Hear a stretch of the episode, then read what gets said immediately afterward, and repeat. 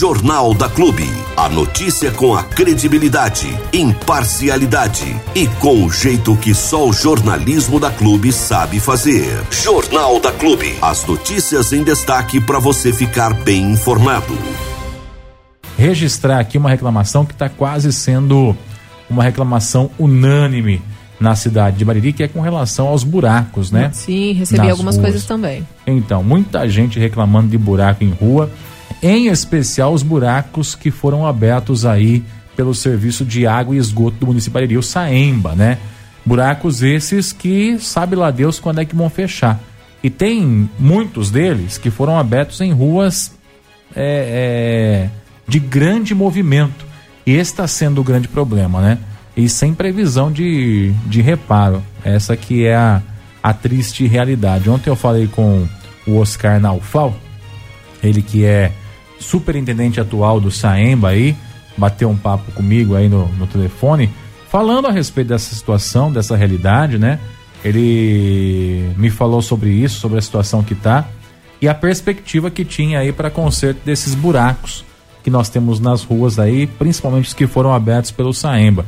Tem ruas aí que tá complicado o trânsito. Você pegar aqui a Avenida da, da- dos Sonhos, né? Do lado da rodoviária, lá uma faixa toda foi tomada ali pelo buraco que o Saemba abriu, né? Não é só lá. Nós temos outras ruas também que tá nessa situação. Uma delas também aqui é o Euclides Gabriel Correia, né? Que vai para um dos acessos para a Vila Americana aqui na cidade de Bariri. Também é bem na esquina ali que tá dessa. O que que tá sendo o problema ali? O pessoal que vai subindo, a o buraco tá na faixa deles, né? E o pessoal que desce não tem buraco.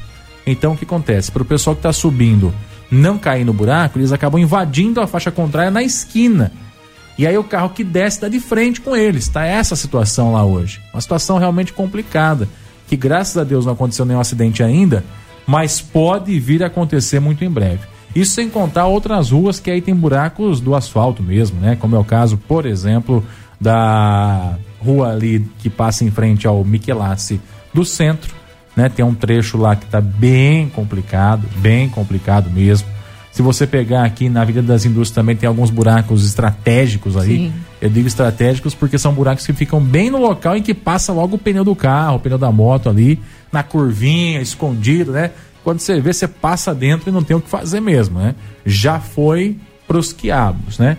E outros pontos da cidade também que tem alguns buracos. Ali na Antônio de Queiroz também tem alguns buracos pequenos, mas que incomodam bastante, né? Próximo ao posto ali, perto da ponte também, do córrego. Tem um espaço lá com, com um buraco complicado, enfim. Vários pontos da cidade aí que tem esses buracos. Eu não sei se o pessoal do asfalto é que não tá dando conta de, de tapar os buracos. Eu não sei se a prefeitura é que tá sem massa asfáltica para resolver esses problemas. Eu não sei se falta gestão, né? O pessoal começou a jogar pedrinha. Ah, é por favor, né, gente? Muitas vezes até é pior, né? Lógico que é pior, passa o carro e espirra uma pedra aí num pedestre, e aí, quem que vai pagar o prejuízo? Uhum. Não é? Ou a moto escorrega nessa pedrinha, porque a pedrinha vai saindo do buraco fica aquela esparrameira de, Sim, de, de, pela... de pedra na faixa. E aí, quem anda de moto sabe a dificuldade que é. Sendo uma curva, então, é chão na certa, gente. Quem que vai pagar esse prejuízo aí? Então, ou conserta ou conserta, né? Vai ficar até que hora enrolando a conversa aí. Alô, Fernando Foloni. Vamos dar um jeito aí, meu garoto. A situação tá complicada, hein? A situação está complicada. Eu confesso que depois da chuva não vi mais o Fernando pra rua da cidade, né? No dia da chuva lá no mês de dezembro, eu encontrei com, eles algum, com ele em alguns pontos da cidade, é bem verdade, justiça seja feita. A gente conversou com ele, inclusive, lá no centro, no dia seguinte daquele temporal Sim. todo. E depois não vi mais pra, pra cidade, hein? Para as ruas da cidade. Não encontrei mais. Ontem, Santa Casa abarrotada de, de pessoas, hoje deve estar numa situação semelhante também. Recebi reclamação do PSF1, as gestantes do PSF1 também lá, que tem que ficar na sala de espera sem ventilador, sem ar-condicionado, que a médica marca meio-dia, chega às três da tarde. E aí, gente? Tá difícil desse jeito, né? Tá difícil desse jeito. Não tá fácil. Nós estamos enfrentando uma. uma dá para dizer que é uma epidemia de dengue na cidade. A quantidade de gente que tem aí infectada, né? Tem aí os números que. que o percentual que fala já, já é considerado epidêmico, já o negócio. Posso até levantar isso depois. Eu, eu levantei mais ou menos, acho que é Enfim, é um percentual baixíssimo lá que se atingir pro, pro tamanho de Bariri, já deve ter atingido, já, dá, já é considerado município epidêmico aí da dengue. Né? E o que está sendo feito? Né? Talvez alguma coisa esteja sendo feita, mas está sendo pouco efetiva. É o que a gente percebe, pelo menos até aqui, durante esse momento de enfrentamento da dengue. Então, tem muita coisa que tem que ser feita, coisa básica, coisa básica. Da Santa Casa mesmo, vou falar daqui a pouco com a Marina aqui, eu já vou falar para ela, hora que ela estiver aqui nos estúdios da clube, porque são situações simples de se resolver e que a gente não viu é, nenhum tipo de tentativa de solução, né? E aí o que acontece? Quem paga é o pessoal que está lá, tendo que ser atendido, esperando embaixo de árvore, brigando por espaço com, com um morcego. É essa que é a realidade. Tá desse jeito a coisa ali. Ou não tá? Será que só eu que tô vendo isso aí? É? Como diz aquele mesmo, será que é só eu que bebo? Será que é só eu que tô bebendo? Será que é só eu que vi? Uhum. Só eu que tô vendo? Eu não sei, viu? Sinceramente, não sei onde vamos parar. Fernandão, Fernandão. Meu amigo Fernando Folone. Nós precisamos de você mais atuante de você mais pé no chão na cidade de Bariri. Nós precisamos de você sendo o prefeito da cidade. Afinal de contas, o senhor é prefeito da cidade até o final desse ano. Né? Se tudo correr mal até o final desse ano. Se tudo correr bem, por mais quatro anos depois, se caso for candidato à reeleição for reeleito. Mas precisamos que seja o prefeito. O senhor ainda não sabe que é prefeito, como diz o Armando um, um tempo atrás, pelo jeito. Porque com tanta coisa simples de se resolver sem ser feito ainda, eu não sei se o Fernando já visitou todas as repartições públicas. Acredito que não. Eu, se eu fosse prefeito, a primeira coisa que eu faria era essa, em uma semana, visitar cada uma das repartições públicas. Pose de saúde, campo de futebol, espaço público, barracão, Santa Casa, né? Escolas. para ver pessoalmente, tomar pé da situação. Eu não sei se isso foi feito por ele. Se foi, precisa agir. Se não foi ainda, precisa tomar pé dessa situação. Porque daqui a pouco Hã? Quer dizer, daqui a pouco não, já tá, né? Bagunçada a coisa. Já está bagunçada a coisa. Mas enfim, o assunto inicial foi buraco em rua, né? A gente volta para ele para que a prefeitura faça o mais rápido possível, pelo menos algumas ações emergenciais para tapar buraco. Não tem condições, a, a usina de, de, asfalto da cidade não está funcionando e não vai funcionar, então abre uma licitação, contrata uma empresa terceirizada para fazer isso. Mas faz mas faz. Não dá para ficar desse jeito que tá. Não dá. Até que hora? Até quando? Quanto mais a gente vai ter que esperar para que esse, essa situação seja dada a solução? A previsão que deu aí o nosso amigo Oscar Naufal na, por telefone comigo foi de 30 dias para a solução disso aí. Ô louco. Muita coisa acontece em um mês, viu? Muita coisa acontece. Vamos se mexer, gente. É hora de começar o ano já. Essa, essa semana já é semana inteira já. É. Ah, o ano só começa depois do carnaval. Nananina, não. O ano já começou no dia 2, né? No dia 1 um foi feriado.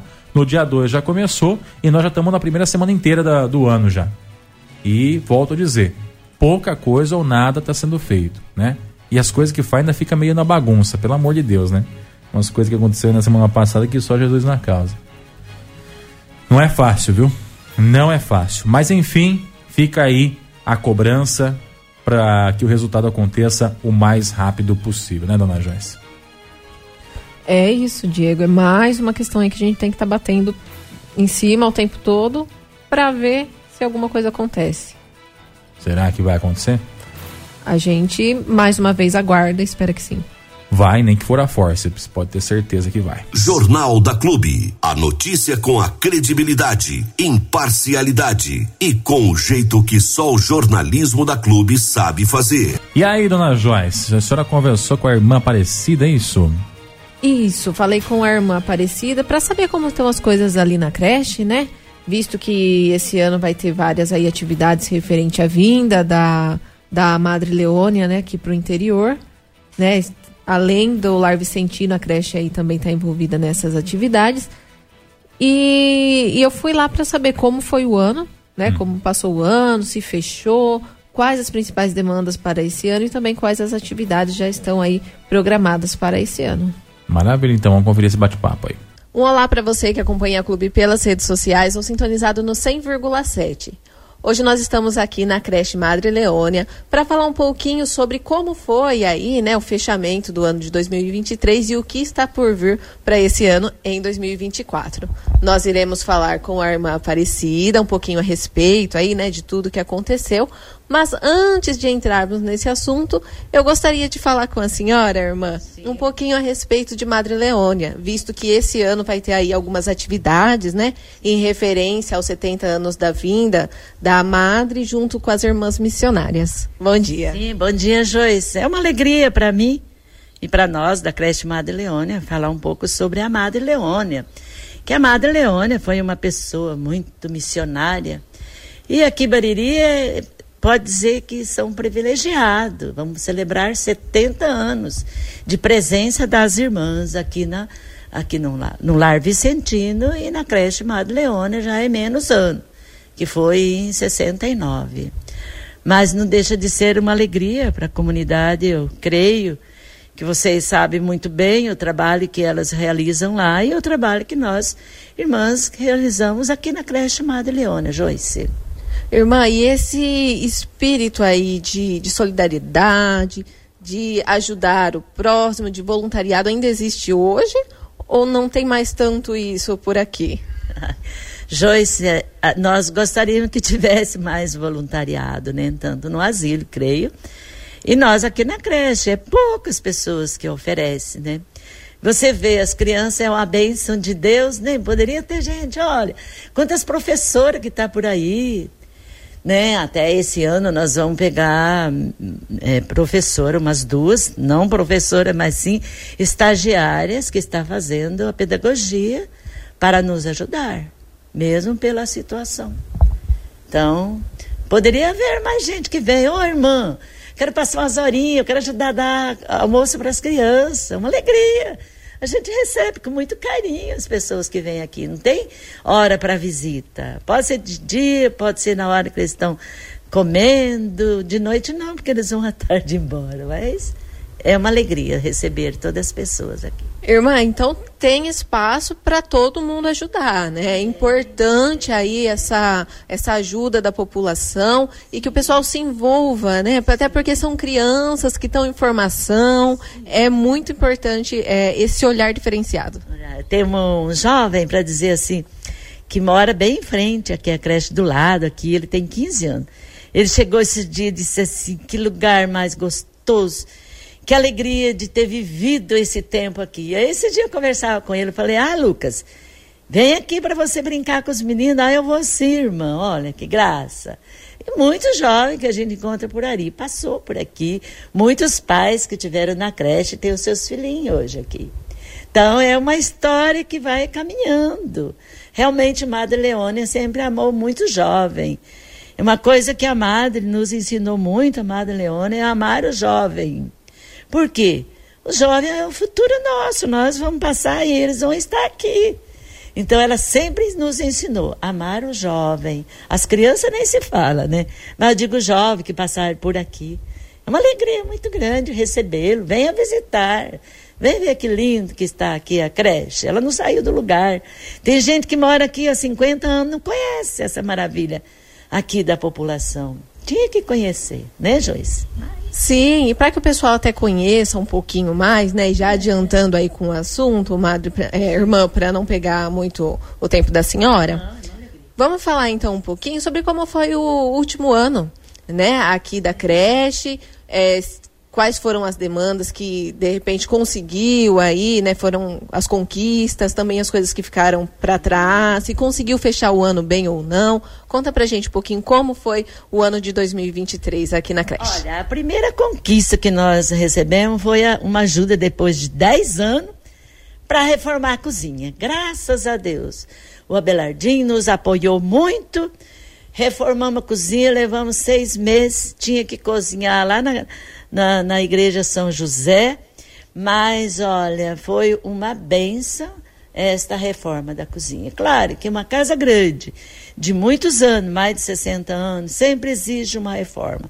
Tem muito que fazer, mas a cozinha, a dispensa, a lavanderia foi reformado, foi a conquista. Primeira conquista é Deus, né, que dá força para nós e para as pessoas reconhecerem esse trabalho. Amar a educação, as crianças têm que estar aqui feliz nesse lugar, como dizia Lucas, é um lugar feliz. Por quê?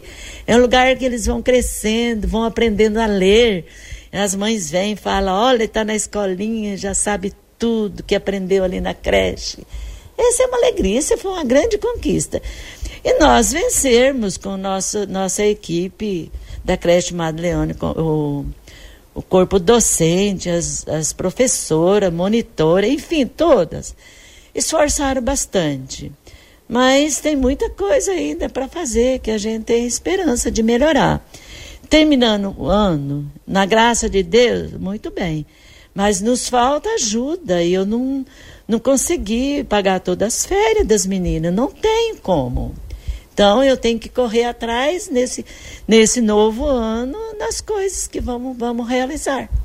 A maior demanda, então, continua sendo a questão financeira, irmã? Continua sendo a questão financeira. A prefeitura não tem falhado conosco, isso eu posso dizer mas não alcança, o dinheiro não dá, não somos só nós da entidade, tem outras entidades também. Aí temos que estar tá fazendo promoção, né? Já o povo já espera, se Deus quiser já vou falar. Vamos começar o ano, estamos começando. Já marcado o bingo para 17 de março no Asírio São Vicente, se Deus quiser, para poder ajudar a pagar o resto das férias das meninas, das professoras, né?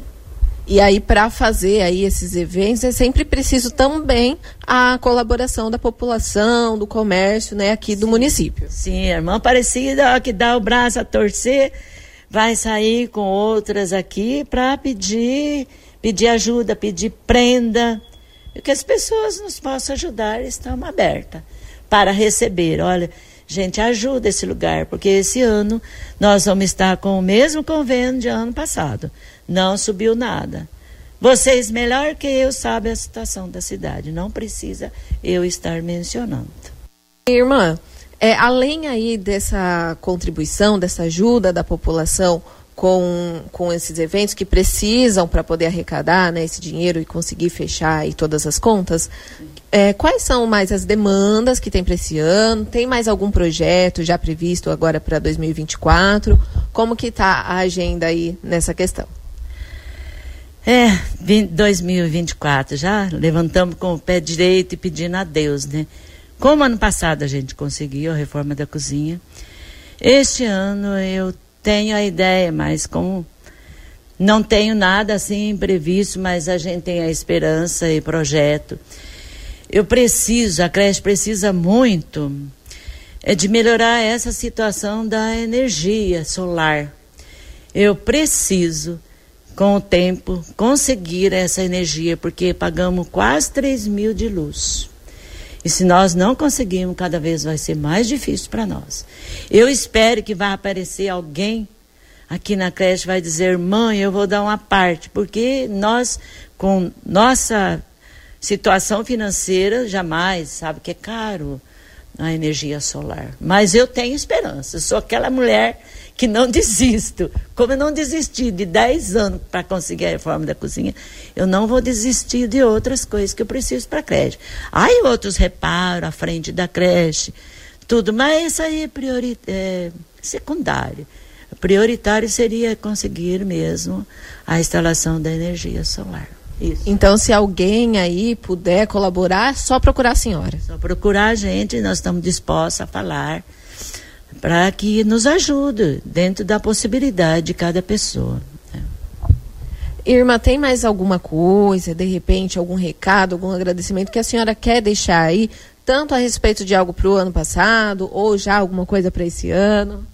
Quero agradecer à população, as pessoas que colaboraram conosco o ano passado, sobretudo com a rifa do terreno, graças a Deus, conseguimos realizar essa rifa com muito carinho, graças a Deus, as pessoas, todos que ajudam, ou mais ou menos, nos apoiaram. Então, o nosso agradecimento, as nossas orações, as pessoas que nos ajudam, Se eu vou num lugar, uma pessoa diz, irmã, eu vou te dar ajuda.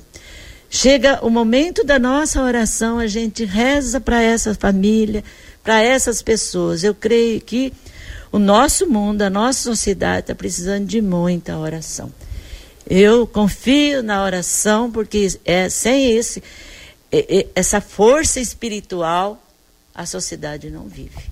Muita gente está às vezes muito agarrado no dinheiro, mas o dinheiro não é mais importante. Primeiro é Deus, ter essa fé de confiar que Deus é mais, que Ele é o dono da nossa vida.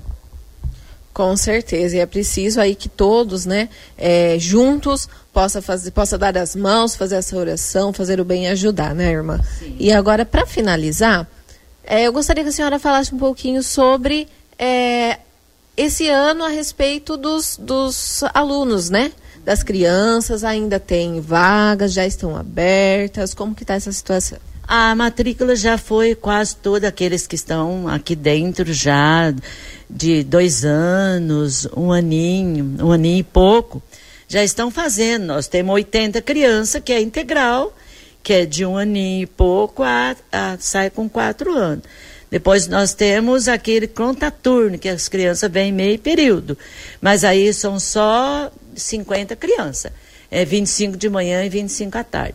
A demanda é muito grande. Nós não vamos, vamos poder atender, porque infelizmente eu não tenho mais sala e nem, e nem posso fazer mais. O que tem, vamos atender muito bem. Então, para quem ainda está procurando, não vai ser possível por enquanto. Ah, é impossível. Vem aqui e faz a ficha. Como vocês sabem, nós priorizamos as mães que trabalham.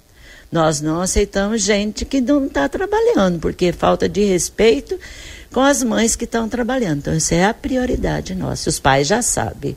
E agradeço os pais de ano passado também que nos ajudaram, porque sempre nós pedimos ajuda também para os pais, em material de limpeza, naquilo que eles sabem que necessita uma casa, uma creche. Então, aos pouquinhos, a várias mãos, as coisas vão caminhando, né, irmã? Com certeza, Joyce. Olha, eu, eu posso dizer com os meus chegando quase os meus 20 anos, em fevereiro vai ser, já vai estar, vou estar celebrando. Eu só tenho que agradecer. Eu falo assim, o não eu sempre tenho, eu vou correndo atrás do sim. Sim é Deus que dá, né? não é eu nem ninguém, é Deus. Então as pessoas de coração bom vai nos ajudar e sabe que nós amamos a educação. Quem ama a educação sofre também, porque porque as coisas não é como a gente gostaria que fosse. Mas o mundo é assim mesmo. Vamos confiar, vamos ter esperança.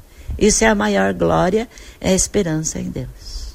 Bom, perfeito. Muito obrigada, viu, irmã, pela sua participação aqui com a gente. De nada, quando vocês precisam, estou à disposição para dizer para vocês: estamos aqui, estamos abertos a todos. A Rádio Clube sempre nos atendeu. Muito obrigada. Tá? Que Deus abençoe. Perfeito, então que possamos então sermos aí perseverantes assim como a irmã Aparecida. Ninguém é líder por acaso.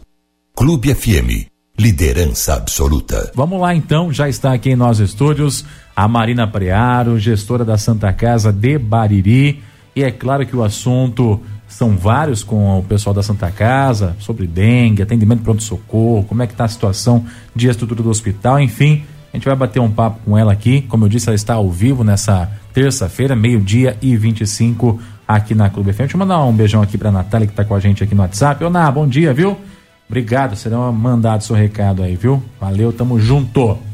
Bom dia, Marina. Seja bem-vinda mais uma vez aqui em nosso. Mamãe Marina. Ainda não, mas já tá, né? Quase, tá quase, Diego. Tudo certo? Bom dia, Diego. Bom dia, Joyce. Bom dia a todos os ouvintes da Clube FM. É um prazer estar aqui novamente, né? É, faz tempo que eu não venho, já é tô verdade. aí no finalzinho da gestação. Vai mas tá um tudo bem. sem vir depois disso também, né? Então já aproveita para pegar um finalzinho aí. Mas tá tudo, tudo bem corrido, né? É, mas estamos caminhando, graças a Deus.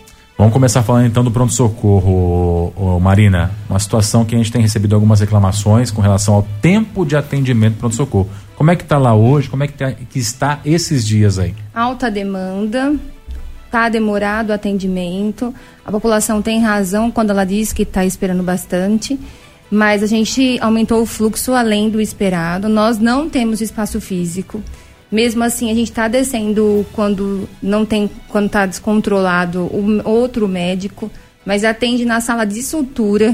Então, assim, a gente não tem espaço físico para terceiro consultório e a gente não tem onde pôr gente mais, porque é, aumentou dos atendidos hoje no pronto-socorro, 70% são sinais e sintomas de, de dengue. Entendi. Então, qual é o tratamento? É hidratação, é soro. Então, esse paciente, ele demora muito para ele, ele ter alta ali da unidade, porque se ele está muito ruim, às vezes é um soro de mil, demora quatro horas para infundir. É, o de 500 demora de duas a três horas, depende. Depende do caso de cada paciente. Tem paciente que tem que tomar um, depois não melhora, toma outro e às vezes acaba internando. Então, são atendimentos demorados numa estrutura muito pequena e onde a gente não tem espaço para colocar mais é, se eu colocar mais profissional, eu tenho que tirar gente. Então vai demorar do mesmo jeito, porque não tem aonde essas pessoas irem, né? Então, de fato, tá com uma fila de espera de duas, duas horas e meia a três, é, a três horas. Isso aí, quando dá meio-dia e meio, uma hora, até seis horas da tarde, porque acumula, né? O pessoal começa a chegar às seis, sete da manhã e aí vai acumulando os atendimentos, o espaço físico, tem tudo mais. Lembrando também que a gente não pode esquecer que o atendimento do pronto-socorro é de urgência e emergência, então no meio disso tudo chega as emergências. Sim. Chega os atendimentos, chega os acidentes, chega os infartos, chega o edema agudo de pulmão, chega pacientes que exigem muito mais da equipe também. E, isso acaba atrapalhando o fluxo, uhum. tumultuando ainda mais. E quando tem transferência, esse médico sai para transferir o paciente, ou Aí esse médico ele sai da instituição, ah, sai do pronto-socorro para levar o, o, paciente na UTI. Ontem a gente teve mais de três crises convulsivas de pacientes graves que subiram, entendeu? Que teve que internar, que transferiu, que está na UTI. Então, isso acaba atrasando ainda mais o atendimento, fora tudo mais do, do, espaço físico. E também a gente tem mais uma coisa: além dos soros, a gente tem exames laboratoriais que é solicitado. Então, o paciente está aguardando o soro, mas também colheu o exame. Então, aí, às vezes, o soro terminou, mas o exame ainda não está pronto, porque existe um tempo para o laboratório mandar. Uhum. Então, o atendimento de pronto-socorro, ele é mais complexo do que o atendimento de unidade básica, por exemplo. Então, ele é mais demorado, num espaço que a gente não tem onde pôr gente mais. Entendi. Marina, como que nós vamos fazer?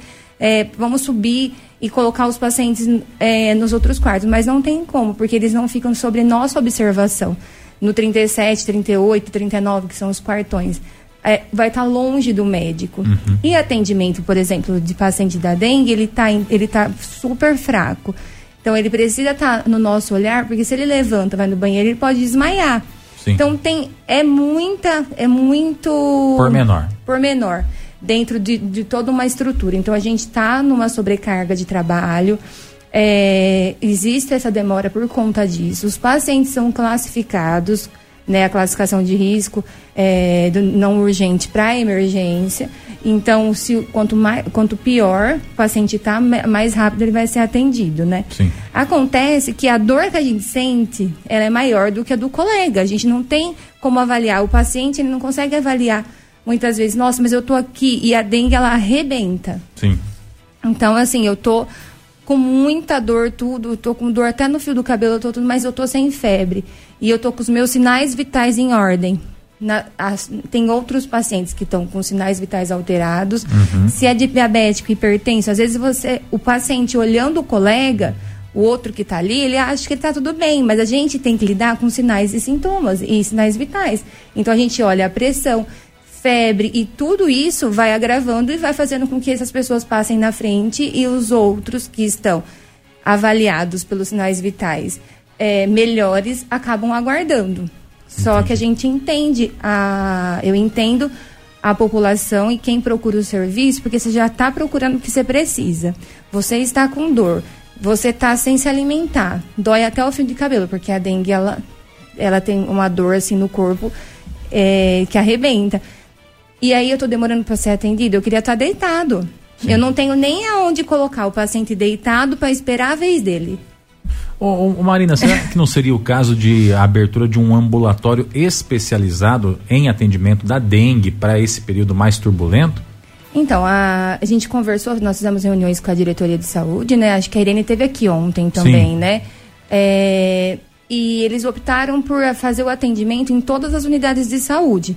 E começou na segunda-feira, né? Então, todas as unidades de saúde, é, segundo o que ela informou também aqui, né, passou para nós, está com médico em todas as unidades e está como livre demanda. Então, o paciente que tem sinais e sintomas de dengue, é, quais são? Febre, dor de cabeça, dor no corpo, coceira, tem uns que já tem placa, uhum. é, aquela dor insuportável nos olhos, na região dos olhos.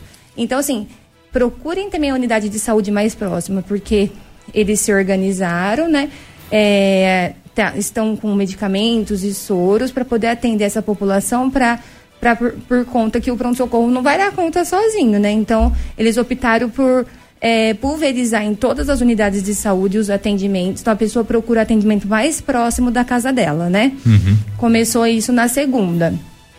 E a gente espera que, que agora comece a aliviar um pouco essa questão do hospital, porque a gente está lá para atender urgência e emergência, mas a gente está lá para atender todos os casos que aparecem, né? Até os casos não urgentes. E tudo isso vai dificultando, porque no meio do não urgente tem, uma, tem às vezes uma urgência que não foi detectada, porque eu tenho que fazer a classificação de risco, tem que passar pela triagem. Ah, mas tem que ser um atendimento rápido. A gente está fazendo o possível, mas se entra uma parada, um acidente, a equipe inteira para tudo que está fazendo para socorrer o paciente. Sim. Então fica uns minutos ali parado. Então por isso é essa preocupação nossa, entendeu? Que a gente não tem estrutura para atender as urgências e emergências e toda essa demanda alta que vem surgindo aí desde dezembro, na verdade, né? A gente percebeu é, antes do Natal uma crescente na questão da dengue. O que, que o mosquito gosta? Calor, chuva. Que é o que está tendo. É o que a gente tem. Então, assim, tá muito calor, tá chovendo e a gente tem que se organizar, né? Nós temos que olhar, cada um fazer sua parte, olhar dentro de casa, olhar também, cobrar dos seus vizinhos e cobrar dos terrenos baldios aí perto da sua casa. Porque... Pra dar aquela limpada. Pra dar uma limpada. Principalmente nos lugares que vocês mais frequentam, né? E eu tô preocupada, né? Imagine, digestão, você também não pode pegar dengue, né? Sim. Então a gente passa protetor por tudo. protetor não, é repelente. repelente que por todo lugar. É isso. Infelizmente é época do ano, né? o calor, chuva. A gente tem que cuidar da cidade, cuidar dos nossos vizinhos, porque eu falo, é preocupante. Assim, a gente teve uma onda muito grande de dengue em 2014, Sim. mais ou menos. Que foi assim, eu lembro que eu tinha acabado de entrar na prefeitura, né, como concursada de enfermeira, e aí foi também assim um caos, né? E a gente atendia também é, na unidade básica de saúde. Então a gente não quer que chegue como foi em 2014, porque foi, ficou descontrolado, né? Exatamente. E a gente está percebendo que, que só tem aumentado, né? Então é essa a preocupação. E a preocupação, assim, eu me preocupo na hora que eu olho desse no pronto-socorro, não tem mais onde pôr gente, e o pessoal é, é, questionando, brigando de tá certo, tá correto, eu não tiro a razão. Mas a gente também que está lá trabalhando, a equipe, tá totalmente desgastada, tá cansada, porque não consegue nem raciocinar, tipo, respirar, porque não tem pausa, né? Uhum. E ainda tem que lidar também com a questão emocional, né? Porque a dor que a gente sente é a maior, então tem, tem a questão das pessoas que estão insatisfeitas, aí começa aquele tumulto que atrapalha também no, andamento. Então ninguém está lá querendo dificultar o atendimento. Sim. Então a gente está lá para prestar o melhor atendimento possível dentro das, da condição que nós temos. Só que acaba ficando insustentável, porque a gente tem um monte de paciente, aí a gente tem os médicos lá 24 horas, aí chegam os acidentes, aí quem está lá fora quer saber o que está acontecendo lá dentro, por que, que não está chamando. Então, aí vai a lá gente. Perguntar. É, e aí acaba tumultuando tudo isso. Então tá todo mundo assim no limite de cansaço, sabe? De esgotamento. E a população também tá querendo o atendimento. Então nós estamos assim, nós estamos trabalhando no limite e de fato com uma alta demanda. E não tem nem horário, viu, Diego? Não tem como eu te falar. Qual horário tá menor? Não tem horário menor hoje. Porque tinha antes os horários de pico. Ah, uhum. às 5 e meia da tarde, horário de pico, porque o pessoal sai do trabalho e procura. Ah, as, a, é, tipo, na hora do almoço, não, hoje não. Eu cheguei no hospital, sete e meia já tinha 20 sendo atendidos e 11 para ser atendidos. Então Bastante. era sete e meia da manhã e já tinha mais de 30 pessoas dentro do pronto-socorro. Oh. Então, imagine tudo isso acumulando, como que vai estar uma hora da tarde. É, se só vai aumentando as pessoas, né, e o tempo vai sendo o mesmo, você então, vai chegar no final da tarde população, com 50 pessoas esperando. É, a, os casos que não são que, é, que dê para procurar a unidade básica de saúde, procurem as unidades perto das suas residências porque vocês vão ser atendidos provavelmente mais rápido do que no pronto-socorro. E como que eu vou saber se o meu é urgência ou emergência ou se é um caso de unidade básica, ou Marina? É difícil também identificar, não? Por exemplo, caso de dengue, saúde básica tem condições total de, de atender. Se então, eu tiver com sintoma de dengue, sim, eu procuro a unidade básica. É, porque 70% do atendimento hoje do pronto-socorro são sinais e sintomas de dengue. Entendi. Como eu disse febre, dor de cabeça, dor na região dos olhos, dor no corpo inteiro, dor do fio de cabelo à ponta do pé. Sim. E não tem vontade de comer. É, enfim, esses são os sintomas. Coceira, né? Vermelhidão no corpo. Aí a unidade básica, se ela atende tria e vê que é, é o paciente não está bem, ela pode chamar a ambulância e encaminhar para pronto-socorro se for o caso. Mas assim, é, quando está nessa situação, o paciente já vai direto para o pronto-socorro, né? Entendi. E as pessoas que estão com dengue, mesmo que já foram atendidas, têm que ficar atentas a outros sinais. Então, assim, é, a, não ter sangramento tipo, gengival, outros tipos de sangramento por conta das dengues hemorrágicas. Uhum. A gente não está tendo casos, não soube ainda de dengue hemorrágica, mas é uma preocupação, entendeu? E, e, pode acontecer. Pode acontecer. E aí não adianta nem procurar a unidade básica de saúde. Tem que ir direto para o pronto-socorro se você tiver algum tipo de sangramento. Mas você entende que é difícil para mim que estou em casa lá, todo arrebentado, quase morrendo ali, porque dá a impressão que dá é essa, né? Você está fraco, você uhum. não consegue levantar. Você levanta e você desmaia. Eu identificar se eu estou numa urgência emergência ou se é um caso de procurar a unidade básica, aí eu vou no pronto-socorro. Aí tá certo, é. Mas no como, meio né? disso, a gente tem outros casos, entendeu? Uhum. Então a gente tem os outros casos que a gente tem é, crianças, por exemplo, com diarreia, a gente tem é, adulto com alguma outra dor é, que dá para ser atendido em unidade básica de saúde. A gente sabe quando a gente está de 0 a 10 qual é o nível da nossa dor. Nossa, eu tô com uma dor faz três dias, porque a gente tem bastante paciente assim. Eu tô com dor três dias nas minhas costas. Ah, eu vim no pronto-socorro porque ah, é, é, vindo para o é mais fácil, tem aqui medicamento, eu posso ser. É, então as unidades também estão com médico. Esse tipo de atendimento pode ir para a unidade básica de saúde. Ah, eu tô com uma cefaleia, uma dor de cabeça que não passa desde ontem. Eu vou para o posto, posto de saúde. Eu tô com sinais e sintomas de dengue. Eu tô percebendo que eu tô ficando pior. Não tô comendo, tô assim, tô assim. Mas eu tô de 0 a 10, 6 de dor. Eu vou para a unidade básica de saúde. Tá insuportável, tô com sangramento. Não consigo levantar é pronto-socorro, entendeu? Então, mas é complicado, mas é que são. É, de, imagine, de 100% dos atendimentos hoje do pronto-socorro, 70, 60 poderia ser tratado em outros lugares, entendeu? Entendi. Então, que às vezes a população é histórico procurar o pronto-socorro, é cultural também na nossa cidade. Sim, exatamente. Ah, as pessoas já procuram lá porque tem o médico e sabe que ali você vai ter o atendimento, mas as unidades de saúde também estão com o médico.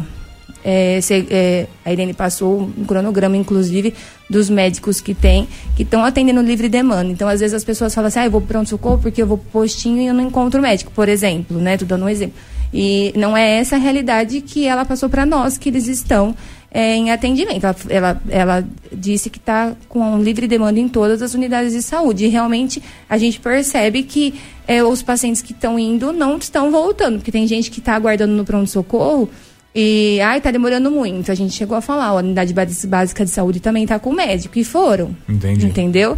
Então, eu acho que a gente tem que começar a trabalhar essa questão para que eles possam ser atendidos é, em outras unidades e, e deixar o pronto-socorro para urgência e emergência, que é a característica dele. Mas eu não posso deixar de, de atender ninguém e nem outra demanda. No meio disso tudo, Diego, a gente recebe também paciente psiquiátrico em surto. Entendi. Ontem nós recebemos dois pacientes em surto nesse, nisso tudo, entendeu? Estava com três é, crises convulsivas, dois pacientes psiquiátricos, que são todos pacientes que demandam muito, e fora 50 pacientes atendendo dentro e mais 50 esperando para ser atendido. Meu Deus. Então, é complicado a gente. Um caos. Eu imagino. E põe caos nisso, põe caos nisso. Ô, ô Marina, é, na virada do ano aí, a Santa Casa de Jaú mudou a forma de atendimento pronto-socorro lá. Falou que Sim. não ia atender mais ninguém da região aí. Somente jauense ia ser atendido no pronto-socorro. Uhum. Faço duas perguntas a você. Primeiro, eles podem fazer isso? E segundo, isso impactou aqui na Santa Casa de Bariri também? É assim, Diego. É, na verdade, esse, esse, esse comunicado que eles soltaram, eles estão dizendo. Eu, é, eu vou dizer assim, nós, Santa Casa de Bariri, nós só encaminhamos para Jaú pacientes regulados pelo sistema CROSS. Que o CROSS manda. Isso, então são pacientes que vêm até o nosso pronto-socorro ou até a nossa internação e é avaliado que nós não temos estrutura para atendimento, então a gente solicita o pactuado. Então a gente tem uma pactuação com a Santa Casa de Jaú, onde eles têm que fazer é alta complexidade para nós que nós não fazemos e algumas média complexidade em algumas áreas que nós não temos. Uhum. Então isso tudo é pactuado, a gente já sabe. E coloca na cross, regula e vai embora. Esse comunicado são para pacientes que pegam o seu carro próprio e vai até a cidade vizinha porque quer o atendimento de lá. Uhum. Entendeu? É, juridicamente, não sei te dizer se eles podem ou não negar, porque eles não estão negando para o hospital, eles estão negando atendimento dessas pessoas que migram para Santa Casa de Jaú com carro próprio. Sim. Entendeu? Não é atendimento nosso do hospital, porque aqui nós temos o hospital. Não é um encaminhamento que vocês fazem, não. é uma pessoa que pega o carro próprio e vai lá no pronto-socorro lá. lá. Então a gente não, não sentir essa, essa demanda, ou não acho não que mudou, que mudou nada e nem o número de transferência nosso, porque era uma rotina já. Uhum. E a gente sabe que é essa a regra. Sim. Eles estão certos, entendeu? Eles têm que atender dentro do que está pactuado, porque nós temos hospital de média, de baixa complexidade e de média complexidade para ser resolutivo e atender Bariri e Itaju, uhum. entendeu? E o que não é, o que nós não conseguimos resolver, a gente pactua e aí a gente transfere para eles. Eles não negam esse atendimento. O que eles estão falando são pacientes que migram é, por conta própria para Jaú. Que vão na porta do pronto-socorro para ser atendido. Isso. Entendi. Então não houve um impacto direto nessa medida que não. eles fizeram aí não, aqui no pronto-socorro de Bariri. Não, tanto é que a gente não foi nem comunicado. A Santa Casa de Bariri foi comunicada que não vai ser mais, não vai receber, não, porque não é pacientes provenientes da Santa Casa. Sim. São pacientes da cidade que buscam atendimento lá. Legal, importante saber disso também, até para saber se essa, esse aumento da demanda não tem a ver com isso também, pelo jeito é só mesmo a alta demanda da dengue aí não, é... que está causando essa situação. Exatamente, a gente e também Diego, a, nós tratamos sinais e sintomas no pronto socorro, então a gente não tem é, o diagnóstico da dengue ele é feito sete dias depois do início dos sintomas, né? Pelo teste rápido que tem nas unidades de saúde. Todas as unidades têm o testinho da dengue. Uhum. E a partir do terceiro dia que pode ser coletado o sangue que o SUS não cobre, que é aquele NS1, uhum. que é o exame da dengue. Hoje, no pronto-socorro, o que, que a gente faz? Os sinais e sintomas é dengue, colhe hemograma para ver a plaqueta. E a gente trata isso. Entendi. Ah, é, medicou, encaminhou. Se interna, a gente até colhe, né? Mas se não interna, ele segue com a plaqueta e encaminha para o posto é para realização um, do exame. Um diagnóstico clínico, vamos dizer assim. Isso, exatamente. A gente trata os sinais e sintomas e encaminha para realizar o exame, porque o exame é só para constar e para notificação da vigilância epidemiológica, né? Uhum. Para ver o número de casos de dengue positivas confirmadas através de exame. Só que a gente trata sinais e sintomas e aí isso se perde, porque o paciente pode ou não fazer o exame, né? Então. Subnotifica, né? É, subnotificada, com certeza. E aí a gente acaba perdendo o controle da situação, infelizmente. Ô Marina, antes da gente encerrar o nosso bate-papo aqui, na, até agradecer mais uma vez a sua presença aqui, a Marina Preário, que é gestora da Santa Casa de Bariri, eu não posso deixar de abordar também a questão estrutural da Santa Casa. Sim. Ontem eu estive por lá, né, é, para acompanhar um paciente que estava ali sendo atendido e não dá para não reparar em algumas situações. Por exemplo, eu tive lá ontem à noite a frente dessa casa tá um breu, né? Total. Tá complicado. Tem dois holofotes uhum. ali e o jardim tá totalmente escuro. Até briguei com um morcego na entradinha da rampa ali, que ele tava voando entre as árvores ali. E na parte interna, nos quartos, eu não sei se isso é algum tipo de padrão, de regra, uhum. não tem ventilador e nem ar-condicionado, os que tem não às pode. vezes não funcionam. É. Como é que é isso? De fato, não pode ter ventilador, não pode ter ar-condicionado, a pessoa tem que levar de casa. Como é que é essa parte interna aí, ô Marina? Não pode ter ventilador, é norma de da CCIH, não pode, porque você pega o, a, o vírus, a bactéria e espalha, né? Então, Entendi. dentro de ambiente hospitalar não pode é, ventilador. Ar-condicionado é permitido, porém, a gente precisa trocar, to... não tem, entendeu? E, e a gente demanda de recurso financeiro para isso, entendeu? Uhum. Então agora, o nosso recurso, a gente está fazendo uma reforma grande na questão do raio-x é, digital, né? Que daqui acredito eu que dois meses a gente já instala. E, e, toda essa reforma grande, a gente, os vereadores, eles deram a emenda impositiva para nós, para aquisição do raio-x digital, que já chegou, já comprou. Eu agradeço a todos pela emenda e já está, inclusive, é, conosco. Mas a questão é, da reforma estrutural de toda aquela área foi dinheiro, é dinheiro nosso que a gente está juntando para poder fazer, entendeu? Entendi. E, por, e, e depois, isso é, é uma segunda é, isso daí está no cronograma, mas a gente não tem recurso financeiro, a gente está conseguindo pagar as contas em dia agora, pagar inclusive fundo de garantia, tudo que é direito de funcionário e que a gente de, tem que ser pago, mas a gente não tem ainda, não está sobrando para essas outras, porque não é um ar que eu preciso, eu preciso de 24. São 24 quartos. Não, é, é, mais que 24. Eu tenho 37 quartos, mas são 24 que a gente o que, que eu precisaria para equipar. Inclusive, se alguém, se algum, se alguém que estiver escutando, nos escutando, algum alguém da comércio da cidade, algum empresário quiser fazer uma doação para nós, a gente agradece, porque todo mundo que vai me procurar e fala, Marina, é, eu quero fazer uma doação, o que, que vocês estão precisando? Eu sempre peço um ar-condicionado. a gente ganhou três, quatro e a gente tem colocado, mas é muito grande o hospital, Sim. entendeu? E, de fato, muito calor e a gente não pode ter ventilador, Diego. Entendi. E sobre o holofote, da, da, as luzes, Sim. É, a gente faz 15 dias que eu troquei de uma outra parte e agora eu vou pedir para tem uma pessoa da manutenção que é para cuidar dessa parte, entendeu? Uhum. Ontem eu saí 15 para 7 da noite e tava só tava tava dia claro. ainda, né?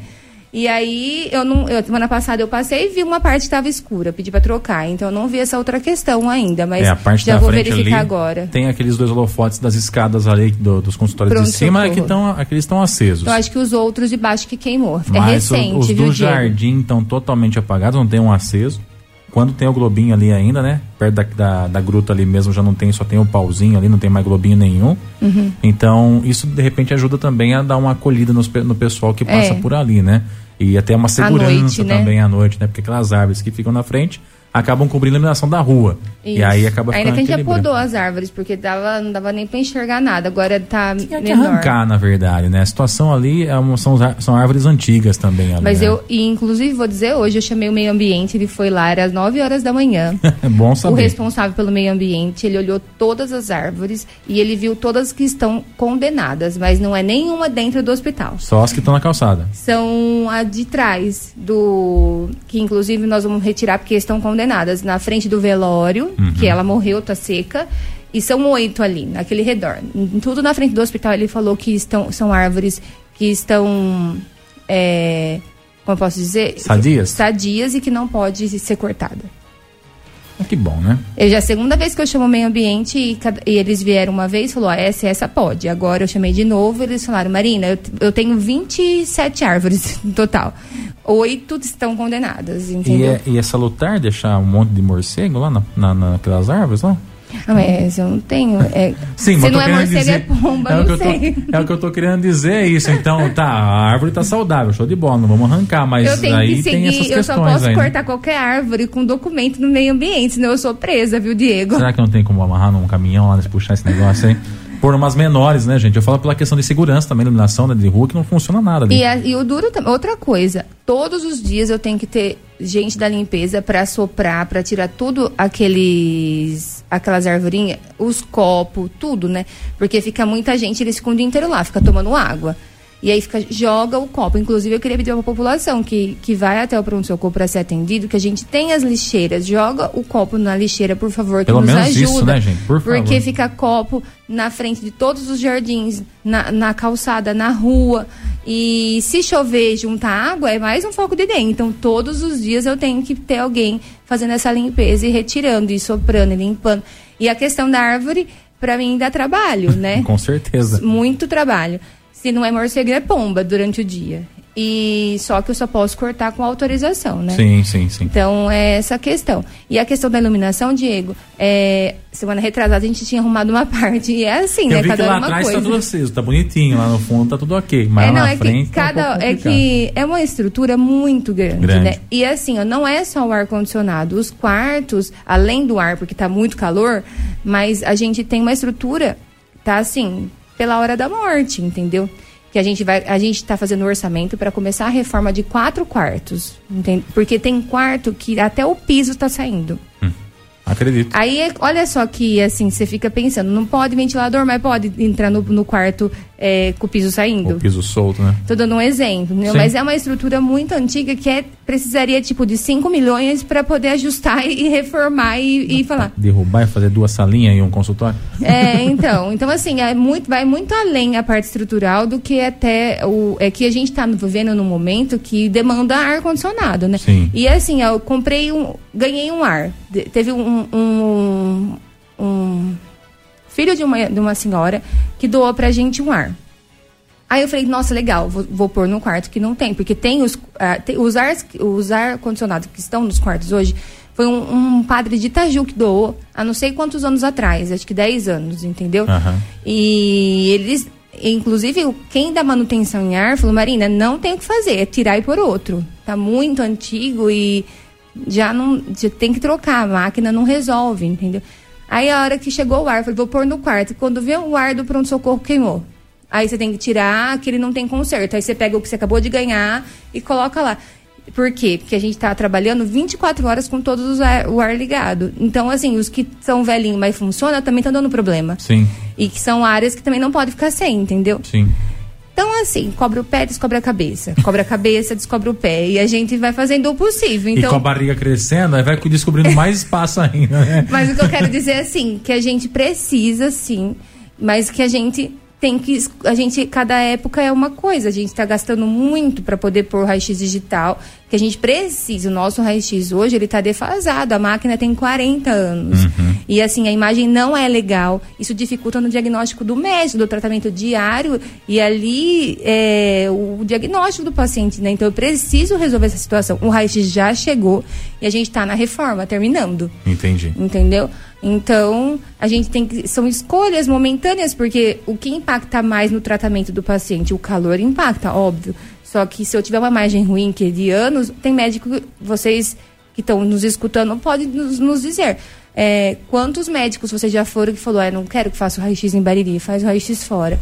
É, e muita gente Porque que leva impacta, o raio-x de Bariri lá, chega em outra cidade. Eles não querem. Ah, que que é isso, é isso impacta no diagnóstico. Então, isso é uma coisa séria que a gente precisa resolver de logo, entendeu? Só que custa porque é uma reforma grande. Entendido. não é fácil, eu imagino, viu, é? É muita coisa. Não é fácil, a gente sabe que no fim das contas, uh, os funcionários que estão lá hoje, eles acabam sofrendo também, porque quem é que quer oferecer um mau atendimento? Eu imagino, né, e quero acreditar que ninguém queira oferecer um mau atendimento. Então, não. a estrutura para o funcionário também trabalhar, ela é importantíssima, né? E o paciente também não quer ser maltratado, ele não quer ficar esperando, ele tem, ele quer estar num lugar confortável, minimamente confortável, né? Pra, a gente fez o projeto para o novo pronto socorro, viu, Diego? E sai ou não? Para mudar de local, entendeu? Esse projeto está pronto, inclusive protocolado no Ministério Público, porque a gente tudo que a gente faz eles nos acompanham, né? Então tá inclusive protocolado lá porque a gente não sabe se esse ano que vai entrar agora não dá para falar que vai sair porque assim para o pronto socorro subir tem que ajustar um monte de realidade lá dentro para poder assumir essa demanda. Uhum. Então isso é coisa para dois anos, né? Para acho que em dois anos daria. Só que tem tanta coisa para acontecer, então a gente não sabe gestão como que vai ser. É, se eu permaneço, se eu permaneço, se não. Então, assim, é várias coisas para acontecer, por isso que está protocolado. Porque tem que ser seguido depois, entendeu? Uhum. Porque é uma demanda que a cidade é, precisa. Não dá mais. Antigamente, aquele pronto-socorro nosso tem quantos anos? Era uma outra realidade. Hoje é o, a realidade é diferente. Totalmente. Tem dia que a gente atende 300 pessoas lá dentro. É muita gente. E não são atendimentos rápidos, entendeu? Cada sala, eu tenho duas salas de observação. Uma sala de observação cabem oito pessoas, na outra cabe seis. É o que eu tenho lá dentro. E é claustrofóbico aquele pronto-socorro, vamos ser sinceros ele é também, baixo, né? claro, ele é um porão. é um porãozinho, Então, né? assim, é, não adianta, não tem para onde escapar ali. Você pode fazer o que você quiser, você pode é, é, reformar, pintar. Não vai melhorar, porque é espaço físico, ele tem que sair de lá, entendeu? Então já tem uma estrutura pra, em outro lugar para receber. Só que isso envolve recurso financeiro, é, planejamento, entendeu? Planejamento já tem, mas precisa do dinheiro. Sim. Então é assim, é um passo de cada vez, né? Não é fácil, eu tenho certeza que não é fácil e a gente percebe isso conversando com você, com, as, com o pessoal da saúde, tenho certeza disso.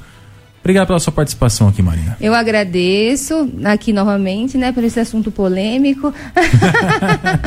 Mas não é, precisa ser falado, Com né? Certeza. E a gente precisa colocar a, as dificuldades também da instituição e não para justificar nada é, a demora, nada disso, mas para que as pessoas entendam também que a gente faz o máximo. Tem um carro na garagem ali, não tem? O possível. O impossível fica para Deus. Ah, então o carro da garagem, vamos, vamos falar sobre esse assunto então, que né? que rola com esse carro aí? Esse carro, a Paraty, ele, ela, ela foi para leilão, ela já está arrematada, arrematada que fala, né? É, arrematada. Arrematada. Então ela já tem dono. Alguém já comprou no leilão. Já comprou no leilão e tem que vir buscar. A gente, é, a gente não pode andar com a Paraty. Ela tem que ficar lá guardada, nem que for para acabar funciona. em nada. Ela funciona. Funcionava, né? Já faz alguns meses que ela tá do mesmo jeito, porque foi orientação do jurídico. Marina, já foi pro leilão e alguém já é, comprou. comprou. Então nós não, não é mais nossa, nós só temos que esperar a entrega. Você tem que guardar na garagem e esperar vir buscar. Não tem o que fazer, ela e não é mais isso? da Santa Casa. Faz tempo isso?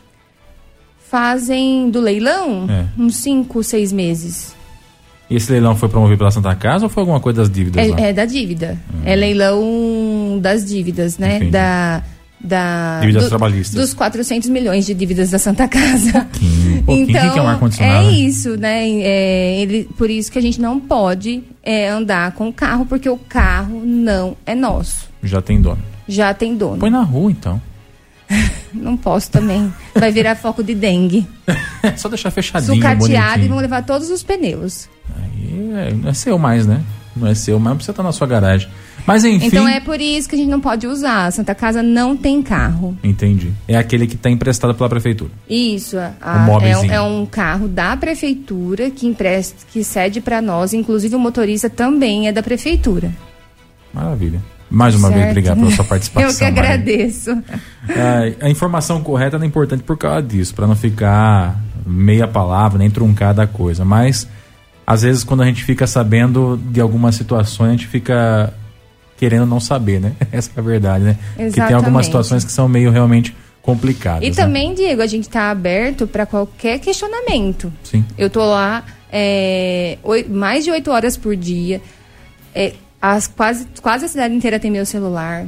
É, então, as pessoas, antes também das publicações, é importante perguntar para uhum. publicar informações corretas, é né? Verdade. E agora, se eu fosse alguém, se eu fosse uma pessoa que tivesse fechada, que não respondesse, que deixasse as pessoas falando sozinha, que fugisse das perguntas ou que inventasse algo, aí eu concordo, mas eu estou sempre aberta. Então, e falo mais uma vez, qualquer questionamento é para ser feito sim. A população tem direito. Pois é, e eu sou prova disso, a Marina nunca recusou vir aqui na clube. Pelo contrário, toda vez que a gente perguntava para ela vinha, ela só falava, fala para mim a, a, data e a hora que a gente está lá. Então, nesse sentido aí, realmente, diferentemente de outras pessoas que ocuparam o próprio cargo dela ou até outros cargos, isso tem que dar mão palmatória, que não foge da, da realidade, não. Obrigado mais uma vez, Marina. Eu que agradeço. Você ouviu no 100,7 Jornal da Clube. Fique bem informado também nas nossas redes sociais. Jornal da Clube. Não tem igual.